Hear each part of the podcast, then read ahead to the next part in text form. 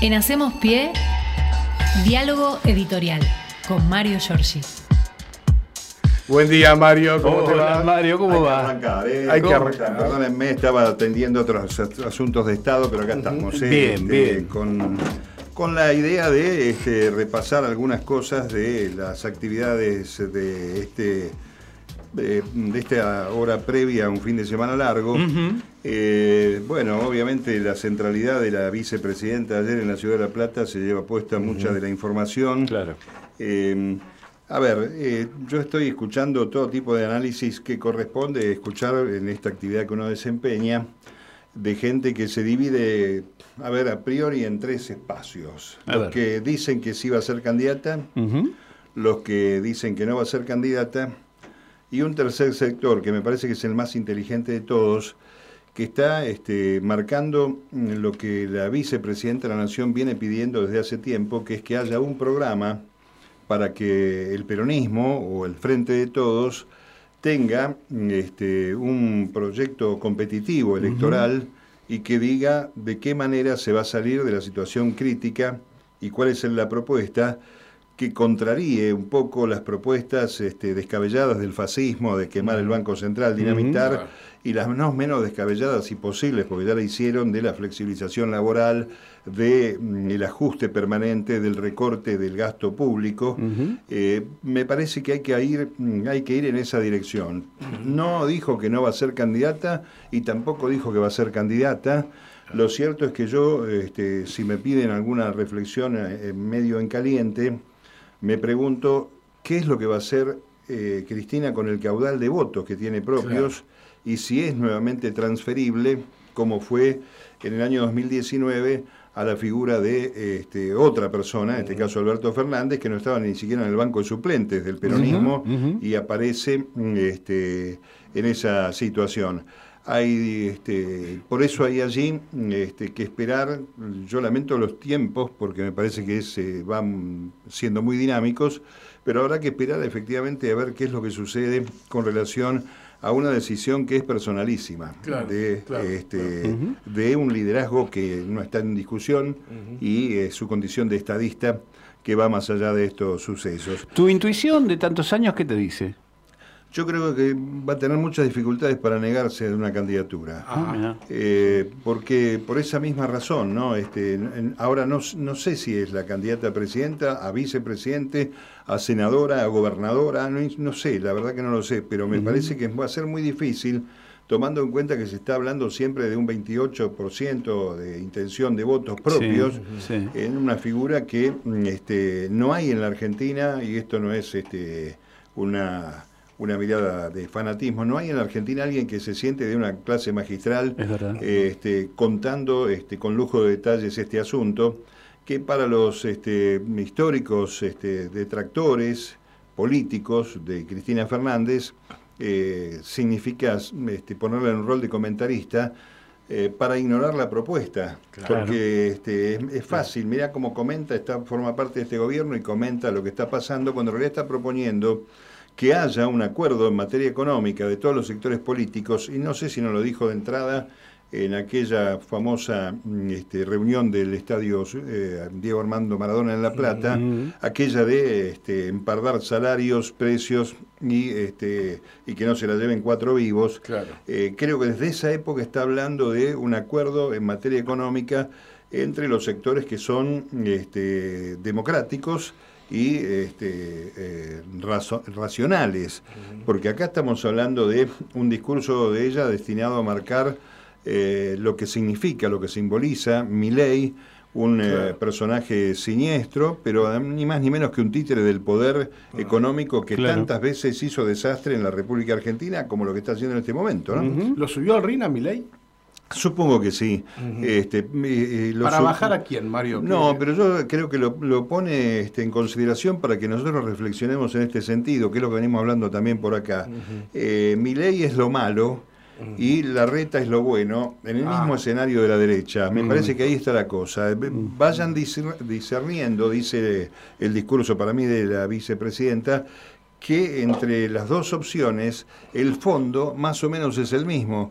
Es el plan económico de Alfredo Martínez de Oz, de José Alfredo Martínez de Oz, es el plan económico del menemismo, el plan económico de eh, Macri, con el agregado este, de un golpe muy duro al Fondo Monetario Internacional, que este, recordemos ayer se aclaró este, varias cosas. Este, primero, este, un dato para mí fundamental es que hizo una una suerte de subrayado al famoso bastón de mariscal, mm. diciendo que no lo saquen de la mochila para pegarle a otro compañero. Claro. Este, Basta de interna berreta. Este es un dato este, que procura la, unidad. Eh, y también, obviamente, habló de mm, eh, cierta este, la moderación, este, una crítica al presidente de la Nación porque no se puede quedar bien con todo el mundo, dijo en algún momento, y me parece que eso es fundamental. Lo interesante de esto es que no solamente la palabra de Cristina ordena, vamos a ver de qué modo hacia adentro, por la unidad, por la economía, una defensa como se adelantaba a la gestión del ministro de Economía Massa, que aparece involucrado en una fórmula potencial con Cristina, sin Cristina, no sabemos, y mm, este, obviamente un apuntalamiento a la figura de Axel Kisilov en la primera frase, nomás qué lindo que te quedó la sala Alberto Ginastera eh, para nombrar primero al, gobernador de la provincia de Buenos Aires. Ahora, también nos los ordena a los otros, ordena a los adversarios. Hoy están procurando en el PRO, eh, a ver si se ponen de acuerdo. Hay una reunión de Bullrich, eh, Larreta, Macri, Vidal, a ver si mm, van consensuados con un solo candidato del PRO a la paso de Juntos por el Cambio, este, donde ya hay como seis o siete dando vueltas precandidateados. Sí. Eh, es decir, que también esa figura política que está mirando un poco más adelante lo que va a venir en la República y en el mundo, está ordenando hacia adentro. Con respecto al tema del mundo, obviamente el Fondo Monetario no puede tener la misma actitud con la Argentina, que es el mayor deudor que tiene, este, como si le debiéramos 2.000, 3.000, 5.000 millones de dólares. Eh, y entonces, este, dos o tres cosas que se aclararon y que yo incluso ignoraba, que por ejemplo, por la característica del acuerdo, no podía intervenir el Banco Central en la corrida cambiaria que se había armado hasta que se rompe esa parte del acuerdo y Massa interviene en el Banco Central para que se frene, cosa que está consiguiendo, acompañado además con acciones de la justicia, mm. con este, este, allanamientos, con este, acciones que tienen que ver con las cuevas, con estos operadores y con los que son especuladores de todo el tiempo. Y eh, por eso me parece que hay que tomar eh, este dato se viene un tiempo de electoral en el mes de mayo que comienza el lunes que viene, el Día del Trabajador. Hay voto en tres provincias argentinas, una de ellas es La Rioja. Se habla de un nuevo plenario de la militancia en La Rioja, cuando mejore la salud del gobernador, que andaba con un problema cardíaco. Vamos a ver qué pasa el 7 de mayo, el domingo 7 se vota en La Rioja, y después de ese día va a haber un plenario eh, donde dicen que por allí se va a presentar también Cristina Fernández. Eh, y hay el 16 de mayo un congreso, el Congreso del PJ Nacional, que fue promovido por el Partido Justicialista, para que mm, se determinen los mecanismos de si hay paso, si no hay paso. Eh, vamos a ver qué sucede. Yo creo que mayo es obviamente el tema central. para aquellos que están un poco preocupados por los tiempos, siempre hay que recordar que la fórmula Fernández-Fernández fue presentada el Día de la Escarapela, el año 19, que es 18, de mayo. sí. Así que veremos qué pasa. Por hoy, este, creo que en este rubro eh, vamos a vamos a sumar algo que pasó en el día de ayer que para mí tiene una trascendencia y que creo que se que se involucra con lo que pueda pasar políticamente acá es la charla que mantuvieron telefónicamente Alberto y Lula eh, ayer este, la cuestión bilateral, recordemos que Lula, la primera visita que hace eh, ya como presidente asumido es a la Argentina y empieza a aparecer allí algunas señales, el regreso tanto de Brasil como de Argentina a Luna Sur. Eh, mm, preguntó cómo está la situación política Lula, acá en la Argentina. Hay que tener en cuenta dos datos que me parece que son fundamentales.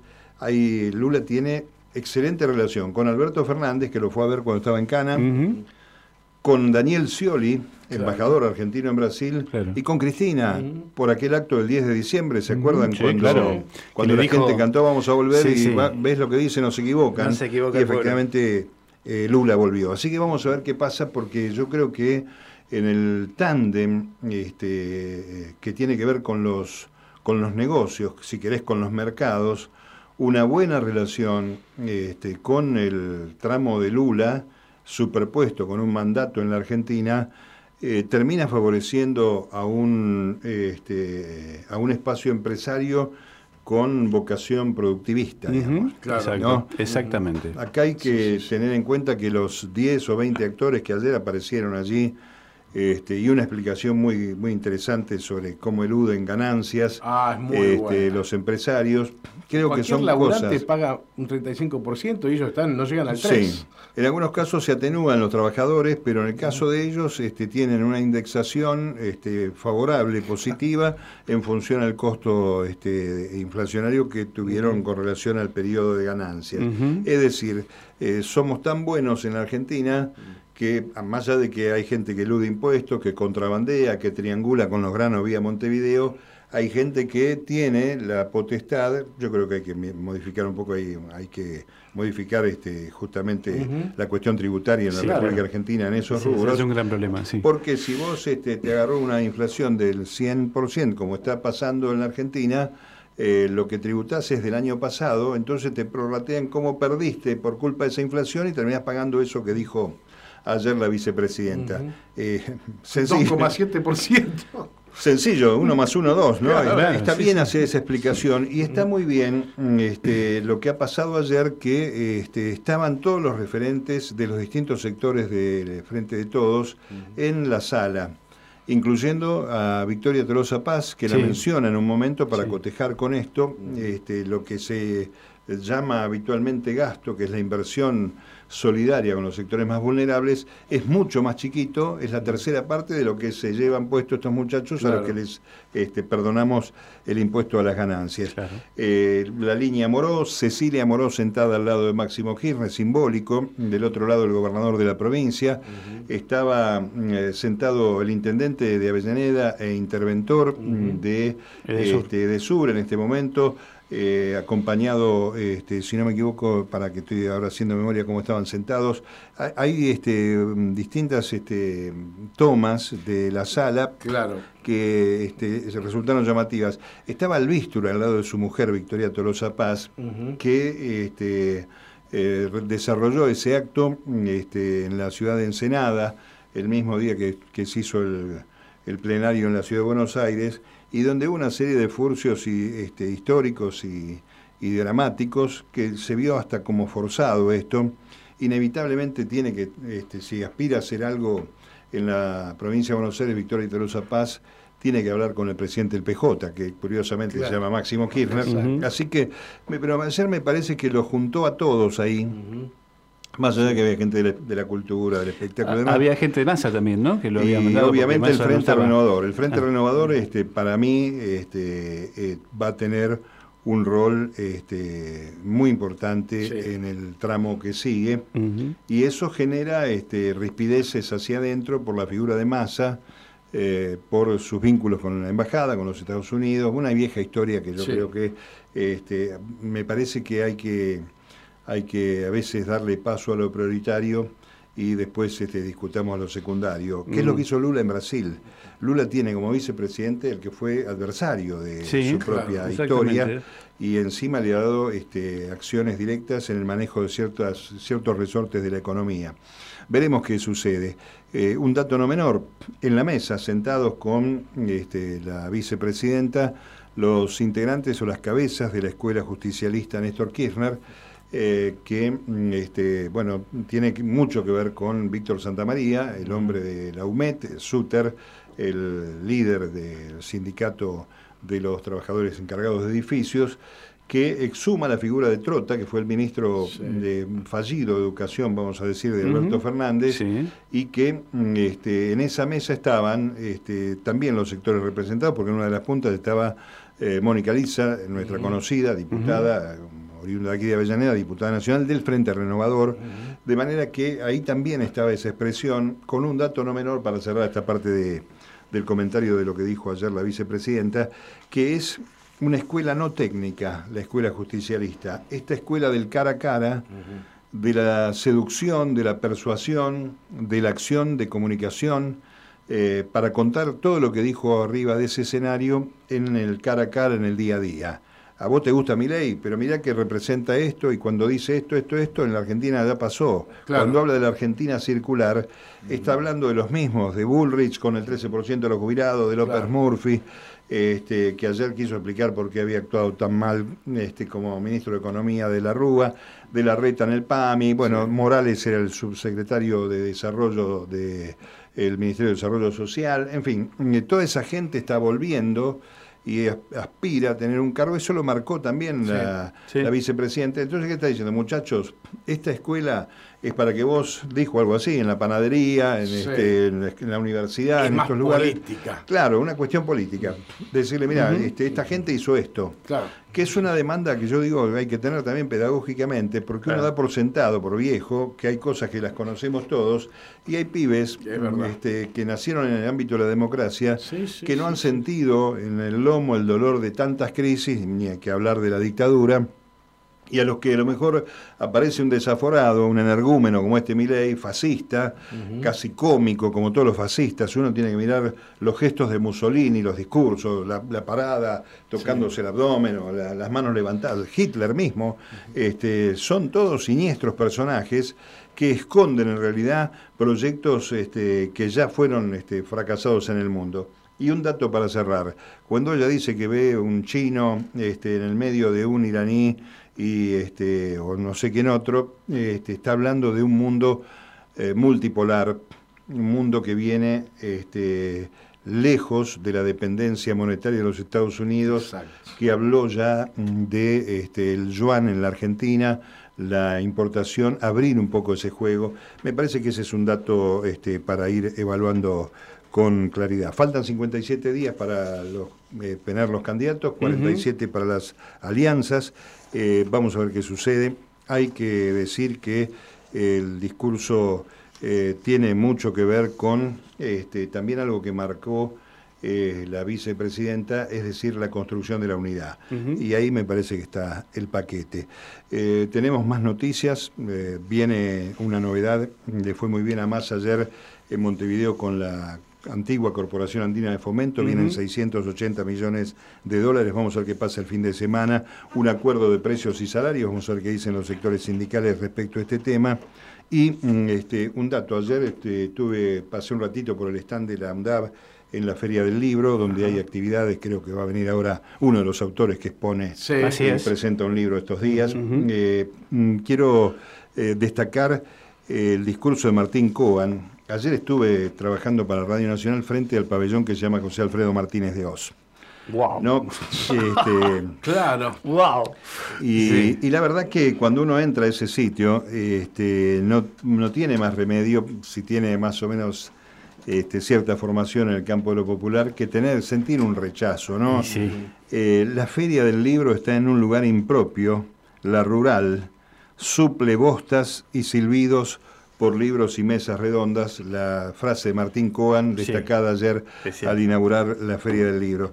Y creo que esa es la marca que hace que uno tenga que entender que la grieta no es de ahora, que la grieta tiene casi 200 años, que viene desde el fondo de la historia, cuando, como bien dice el amigo Gustavo Campana, un español que era contrabandista, tratante de esclavos, fue a decirle a uno de los generales ingleses de la invasión que estaba dispuesto a acompañarlo y a colaborar en favor de los intereses de su Real Majestad Británica. Se llamaba José Alfredo Martínez de Oz, es el primero. Por eso cuando vas a la rural y ves un pabellón José Alfredo Martínez de Oz, que es un poco más acá en el tiempo, pero que también traslada esa, esa historia, me parece que vale la pena señalar que uno tiene que estar eh, del lado Cristina Fernández de la vida, para decirlo de alguna manera. Sin duda.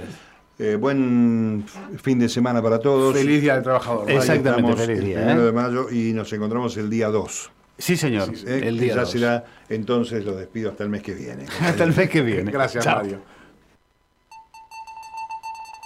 En Hacemos Pie, diálogo editorial con Mario Giorgi.